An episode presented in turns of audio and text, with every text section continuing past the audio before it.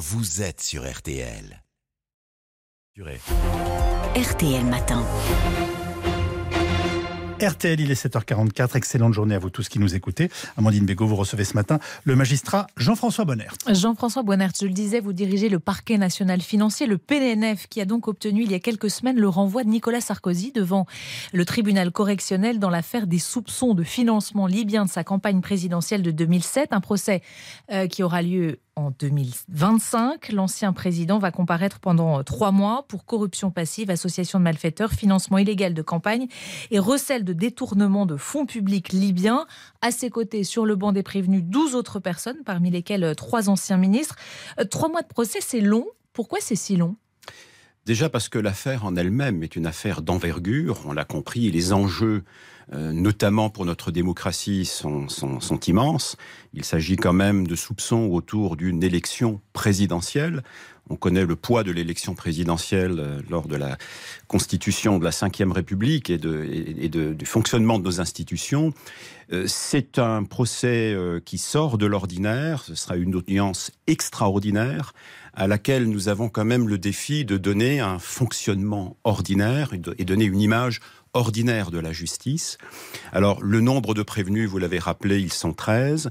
Euh, il y a euh, sept chefs d'accusation, dont la corruption, euh, mais des, sous-dossiers, en fait, en nombre, puisqu'il s'agit entre autres, bien sûr, du financement de la campagne électorale de Nicolas Sarkozy, mais il y a également d'autres aspects de ce dossier qui ont été révélés, notamment des faits de corruption d'agents publics étrangers, euh, des, faits qui, concernent plusieurs personnalités politiques, euh, Brice Hortefeux euh, et, d'autres personnalités euh, autour de Nicolas Sarkozy, qui ont contribué de, de manière personnelle à la fois à ces, à ces atteintes au financement euh, de, de, la campagne, mais également à d'autres infractions qu'il va falloir traiter dans l'intégralité et bien sûr donner la parole à l'ensemble des défenseurs qui vont être plusieurs dizaines. Ces trois anciens ministres, c'est effectivement Brice Hortefeux, Eric Woerth et Claude Guéant.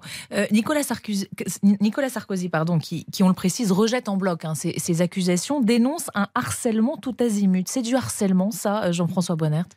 Madame Bégaud, c'est un élément de langage que j'entends maintenant euh, depuis que j'ai pris mes fonctions. Nous l'avons notamment et abondamment entendu lors du procès euh, dit Bismuth, mmh. l'affaire des écoutes téléphoniques. On l'a également entendu euh, lors du procès Big Malion, qui arrive en, appel le mois prochain ou dans deux mois à la Cour d'appel. je dirais qu'en matière économique et financière, dès lors que vous, vous vous attaquez à des personnalités de cet ordre-là, on vient bien sûr vous, vous renvoyer la si je puis dire, sans, métaphore particulière. Et pour être très clair, et euh, je vais employer une expression un peu triviale, votre objectif, c'est pas de vous payer Nicolas Sarkozy Absolument pas. Il est hors de question hors de question, et ça je le dis euh, solennellement à l'attention de vos auditeurs, il est hors de question qu'une autorité judiciaire, quelle qu'elle soit, et en particulier le parquet national financier, que nous nous, entre guillemets, payons telle ou telle personnalité. Nous sommes là pour contribuer à rendre la justice et notre boussole, notre boussole, c'est la règle de droit, c'est l'application du droit. Point à la ligne. C'est pas la première fois que le parquet national financier est, critiqué. On se souvient de François Fillon hein, qui avait dénoncé euh, pendant la, campagne de 2017 un cabinet noir. Comment vivez-vous ces, critiques, ces attaques? Nous les vivons d'autant plus mal, mais nous nous y attendons et nous nous y préparons. Mais nous, les, nous la vivons d'autant plus mal qu'elle est infondée et que quelque part, on sait bien que quand on, quand on se lance dans des procès comme cela, la grande, euh, je dirais, la, grande stratégie de défense, c'est évidemment euh, pour, le, pour la défense d'attaquer l'accusateur. Mm.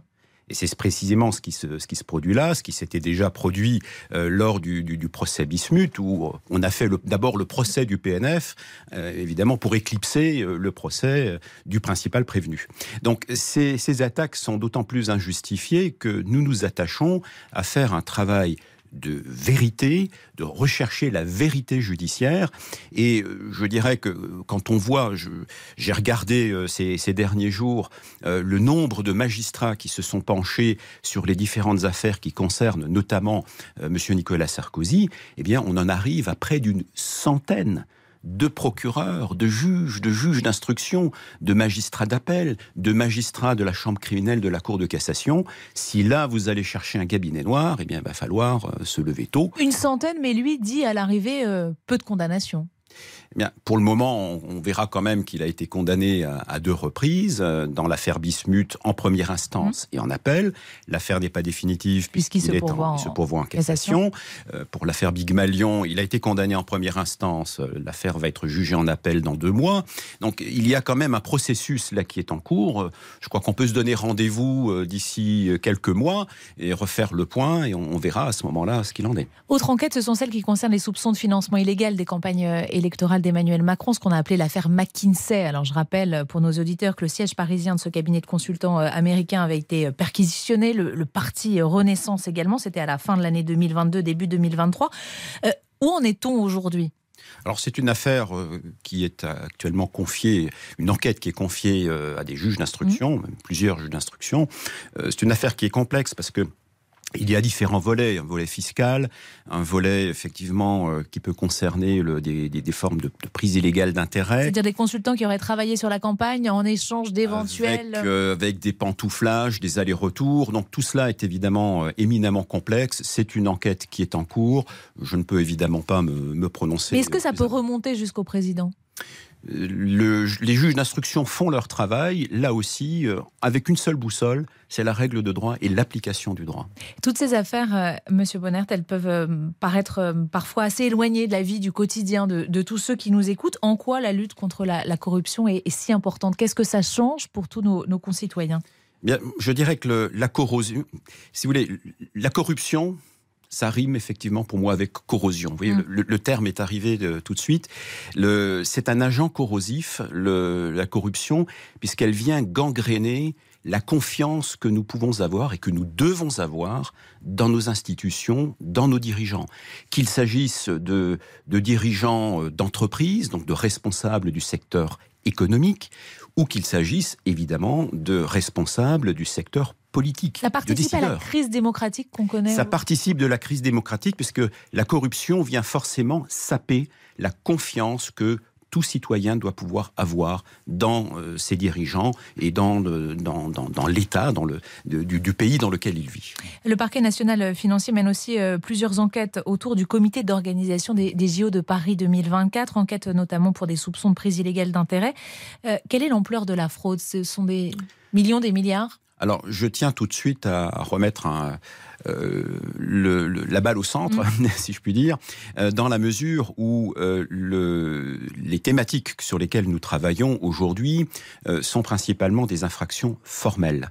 Là aussi, c'est des questions de favoritisme, c'est des questions de prise illégale d'intérêt. En clair, et pour faire moins juridique, je dirais que c'est la façon dont certains contrats ont été distribués. Des petits arrangements entre amis. Des arrangements, c'est du, du, du, fonctionnement de l'entre-soi qu'on est en train de, de, démêler, mais nous ne sommes pas, en tout cas à ce stade, et je ne vois pas d'éléments euh, me conduire dans, dans l'enquête vers des faits gravissimes de corruption, de trafic d'influence. On peut imaginer des gardes à vue pendant les JO, ça ferait mauvais genre? Non, nous avons, euh, nous avons travaillé euh, très largement en amont. Vous avez vu qu'il y a eu ces dernières semaines, ces derniers mois, des perquisitions, aussi des, des mm. gardes à vue qui ont été prises. Notre objectif, c'est de permettre un déroulement serein d'une activité euh, qui va être un événement planétaire, une fête universelle. Euh, il ne nous appartient pas de venir euh, déranger cette, cet ordre-là. C'est pour ça qu'on s'y est pris suffisamment tôt, qu'on travaille maintenant. Vous aurez compris que les perquisitions qui sont intervenues, elles le, sont ou elles sont intervenues plus d'un an avant le démarrage des Jeux. C'est bien le, signe que nous, que nous prenons les choses très très sérieusement sur le fond, mais en respectant aussi cette, ce, ce bel événement auquel la France entière, je dirais, le monde d'ailleurs se prépare, puisque ce sont les Jeux Olympiques euh, qui vont venir euh, égayer notre, euh, notre capitale. Pas de garde à vue donc à attendre pendant ces Jeux Olympiques. Merci beaucoup.